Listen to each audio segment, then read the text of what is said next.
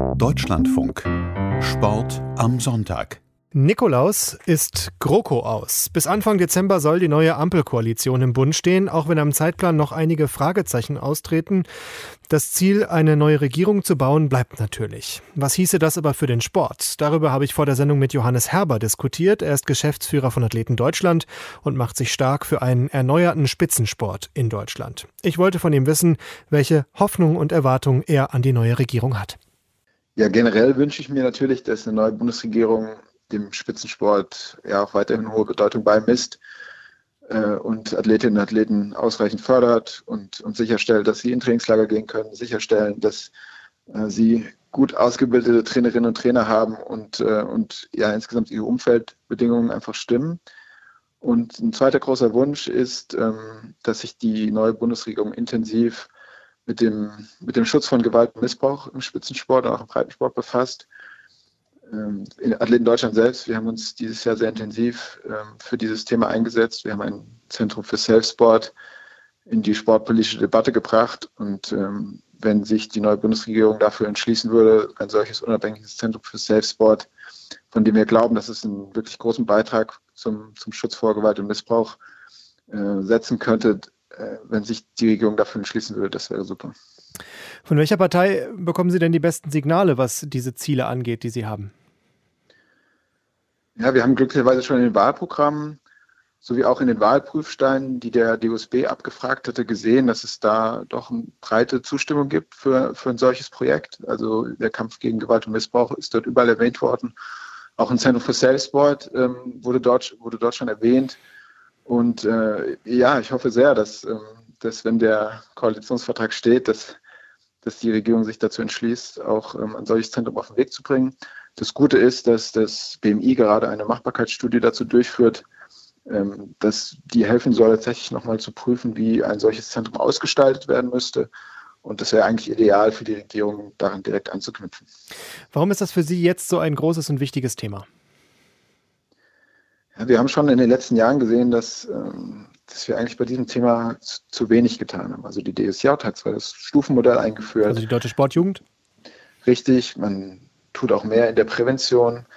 Aber wir selber haben auch gemerkt, einfach im Gespräch mit den Athletinnen und Athleten und auch mit Betroffenen, dass Hinweise versanden, dass Betroffene eigentlich nicht die nötige Unterstützung erhalten, die sie benötigen, dass oft Verbände und Vereine, äh, wenn Meldungen kommen, überfordert sind, dass Interessenkonflikte bestehen, dass, äh, wenn ermittelt werden muss, Ombudspersonen überfordert sind und, ähm, und, und teilweise auch nicht kompetent genug, äh, es wird wenig systematische Aufarbeitung geleistet und deswegen glauben wir, dass äh, so ein Zentrum eigentlich unumgänglich ist. Abgesehen von dem Zentrum für Safe Sport, Sie haben gesagt, Sie wünschen sich eine Förderung des Spitzensports. Natürlich äh, sagen Sie das auch als ähm, Vertreter von Athleten Deutschland. Wo sehen Sie aber aktuell im deutschen Spitzensport ganz konkret gefragt die dringendsten Probleme und den nötigsten Handlungsbedarf? Ja, was wir sehen, ist, dass den Athletinnen und Athleten einfach ein äh, sehr hohes Maß an Professionalität abverlangt wird. Und wir haben schon oft das Gefühl, dass ihnen diese Professionalität in ihrem Umfeld nicht, äh, nicht immer wieder gespiegelt wird. Also, also von Verbandsseite aus? Von Verbandsseite aus, genau. Also ich glaube, das, äh, das kann man nicht pauschalisieren. Ähm, das auch, sind auch Verbände unterschiedlich. Aber ich glaube schon, wenn wir erwarten, dass Athletinnen und Athleten Welt, ja, Weltbestleistung erbringen, dann müssen wir das auch in ihrem ganzen Umfeld gewährleisten. Und das, und das betrifft eben äh, die Umfeldbedingungen in ihrer Gänze. Das, das sind die Trainingsbedingungen, das sind die, ist die Sportpsychologie, ähm, das sind äh, ja, das sind Trainerinnen und Trainer. Und ähm, ich glaube, dass wir da einfach noch einen Sprung nach vorne machen müssen. Wenn wir mal auf das Verhältnis von Sport und Politik gucken, Innenministerium, DOSB, das sind ja die beiden großen äh, Partner, die da miteinander diskutiert haben in den letzten Jahren und Jahrzehnten. Das war nicht immer das Beste, das Verhältnis. Am Ende gab es aber doch eine ganze Menge mehr Geld auch für den Spitzensport in Deutschland in den letzten Jahren. Wie muss sich das Ihrer Meinung nach in den nächsten Jahren verbessern, dieses Verhältnis? Wie stellen Sie sich da die Zusammenarbeit vor zwischen Politik und Sport? Ja, ich wünsche mir vor allem, dass in diesem Verhältnis einfach wieder mehr, mehr Vertrauen ist. Ich hatte jetzt auch das Gefühl als selbstbeteiligter Akteur, dass ähm, man sich doch beargwöhnt, ähm, bei vielen Themen vielleicht auch nicht so ganz über den Weg traut. Und das würde ich mir einfach wünschen, ähm, dass jetzt diese Phase als äh, auch ein neuer Auftakt ähm, für ein neues Arbeitsverhältnis begriffen wird, dass sich Politik, Sport, Athleten äh, gemeinsam Themen vornehmen für die neue Legislatur, ähm, sich zusammensetzen, sich überlegen, wie, wie können wir diese Themen äh, am sinnvollsten umsetzen und wer übernimmt welche Aufgabe dabei. Mit welchen Ideen, mit welchen Perspektiven gehen Sie denn in so eine Verhandlung über die nächsten Jahre, über die Ziele, was Sie erreichen wollen? Für uns ist es überhaupt erstmal wichtig, dass wir, glaube ich, nochmal richtig über die, die Ziele sprechen, warum wir den Schützensport in Deutschland überhaupt fördern. Ähm, und das ist ja, geschieht ja im Moment ähm, aus dem Grund, weil man sich eine gute internationale Repräsentanz von Deutschland wünscht und ähm, das drückt sich dann in, in Erfolgen aus. Das heißt, wir messen vieles, was wir tun im, im Spitzensport an Medaillen und sicherlich ist das ein Teil. Ähm, Erfolge sind wichtig. Ähm, ich würde es aber gerne noch ein bisschen weiter fassen und, und äh, gemeinsam mit den anderen Akteuren überlegen, ähm, was wollen wir denn noch? Also wir wollen ja vor allem auch Menschen begeistern, wir wollen sie in Bewegung versetzen, wir wollen tolle Vorbilder schaffen. Schaffen das, das nicht auch Medaillen? Also Medaillenmomente sind doch sehr inspirierende Momente eigentlich, oder? Absolut. Medaillenmomente sind sehr inspirierende Momente und die sind auch wichtig. Und äh, ich will auch überhaupt nicht sagen, dass der sportliche Erfolg nicht wichtig ist. Ich habe allerdings das Gefühl, die Athletinnen und Athleten, unsere Mitglieder, mit denen ich spreche, die sind intrinsisch genug motiviert. Die brauchen nicht noch mehr Druck, äh, der im System ist und der von vielleicht auch von Trainerinnen und Trainern weitergereicht wird, weil die einfach nur einen Einjahresvertrag haben und auch an den Medaillen und an dem Erfolg gemessen werden. Aber Kinder und Jugendliche vielleicht sind begeisterter von einer Goldmedaille in der Leichtathletik als von einem, sagen wir mal, sechsten, siebten, achten, neunten Platz, der dann unter anderen hehren Zielen erreicht wurde.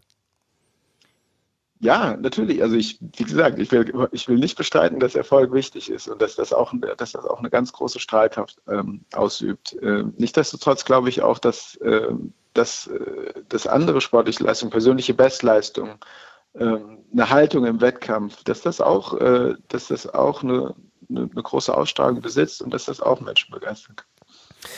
Welche Rolle würde bei so einem Gespräch über die Ziele des Spitzensports in den nächsten Jahren auch der DOSB spielen? Der Dachverband steckt ja selbst in einer Führungskrise und in einem Umbruch. Ist das jetzt die Chance, den Sport in Deutschland ganz grundsätzlich neu zu ordnen, wenn sich politisch was tut und auch im Sport äh, da neue Personen äh, in die Spitze kommen?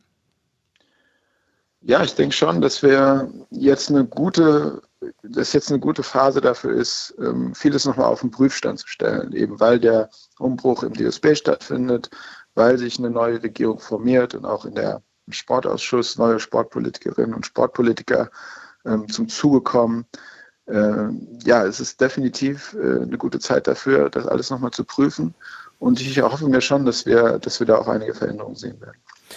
Auf den Prüfstand gestellt könnte ja möglicherweise auch die Verankerung des Sports im Innenministerium werden. Es gibt ja auch Überlegungen, dass man möglicherweise einen Staatssekretär im Kanzleramt einrichtet, so wie man das von Andrea Mills in Nordrhein-Westfalen beispielsweise kennt. Wäre das etwas, äh, was den Sport auch zielgerichtet Ihrer Meinung nach nach vorne bringen würde?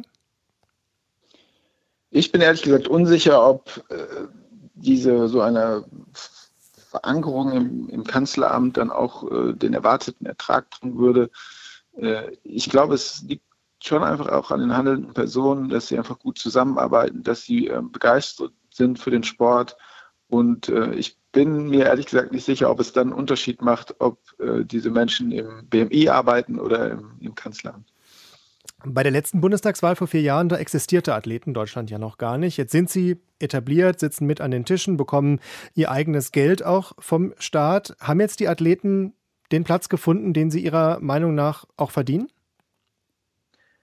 Athleten Deutschland hat auf jeden Fall einen Riesensprung gemacht. Also wir sind seit 2017 gegründet worden mit 45 Mitgliedern. Jetzt stehen wir bei 1400.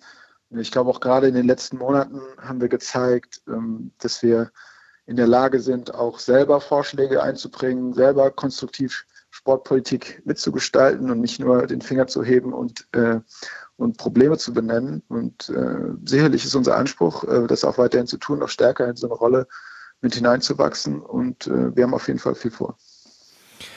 Verändert sich auch Ihre Rolle, Ihr Selbstverständnis, wie Sie jetzt auftreten, ähm, weil Sie ja jetzt schon etabliert sind? Haben Sie eine ganz neue Verantwortung jetzt auch bekommen? Ja, ich glaube, dieser, dieser Rollenwechsel hat jetzt in den letzten Monaten, ist zumindest schon eingeleitet worden, hat schon stattgefunden. Ich konstatiere auf jeden Fall ähm, eine große Offenheit, auch seitens der Politik, ähm, seitens den, den Entscheidern einfach unseren Ideen gegenüber. Und das, das ist natürlich ein gutes Gefühl zu wissen und es ist auch gut für unsere Mitglieder, dass wir denen zeigen können, wenn ihr zu uns kommt mit einem Anliegen, dann können wir das aufnehmen und können daraus, können daraus eine, einen Vorschlag machen, der dann tatsächlich auch auf den Schreibtischen jener Personen äh, landet, die dann die Entscheidung treffen. Aber sich sozusagen einen Platz zu ergattern in diesen Gesprächen ist das eine. Die Athletinnen und Athleten haben ja jetzt deutlich mehr Gehör, als sie es früher gefunden haben äh, durch Athleten Deutschland.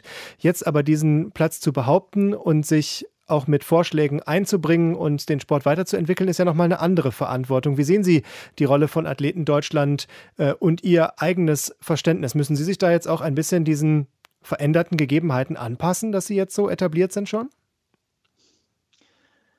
Ja, also natürlich ist es für uns eine, äh, schon eine, Herausforderung. Ähm, es gibt Teile auch der Organisation, in der, in der wir uns immer noch im Aufbau befinden.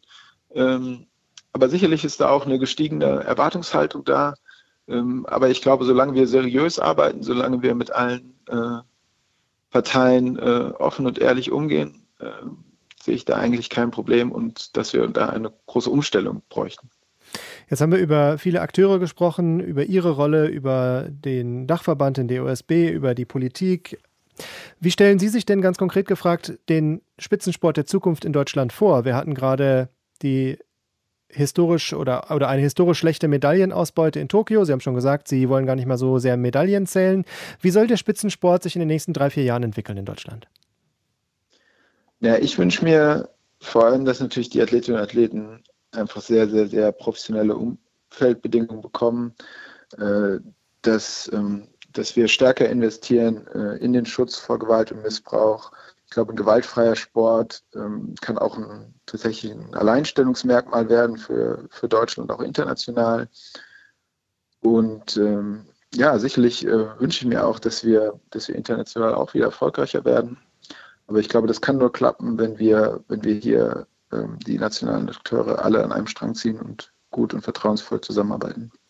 Und wenn es viel, viel mehr Geld gibt, Robert Harting beispielsweise, der Diskus-Olympiasieger von 2012, hat das ja schon mehrfach gefordert, mit Blick auch auf andere Nationen, dass es ganz, ganz, ganz viel mehr Geld braucht, um überhaupt noch mithalten zu können mit den großen Nationen.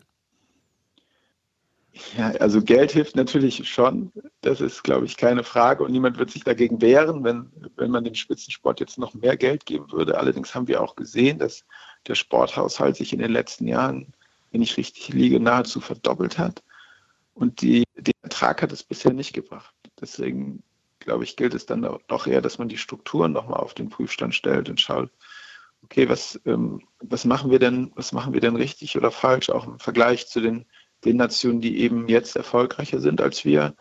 Und, ähm, und dann einfach nochmal ein paar Stellschrauben im System stellen, sodass auch gewährleistet ist, dass, ähm, ja, dass die Standards insgesamt auch in den Verbänden steigen.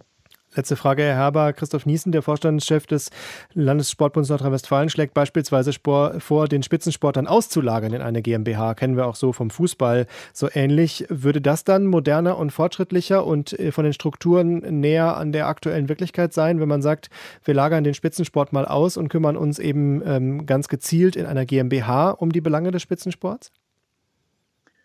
Das ist sicherlich ein Modell, was man, was man sich angucken muss, was man gut durchdenken muss.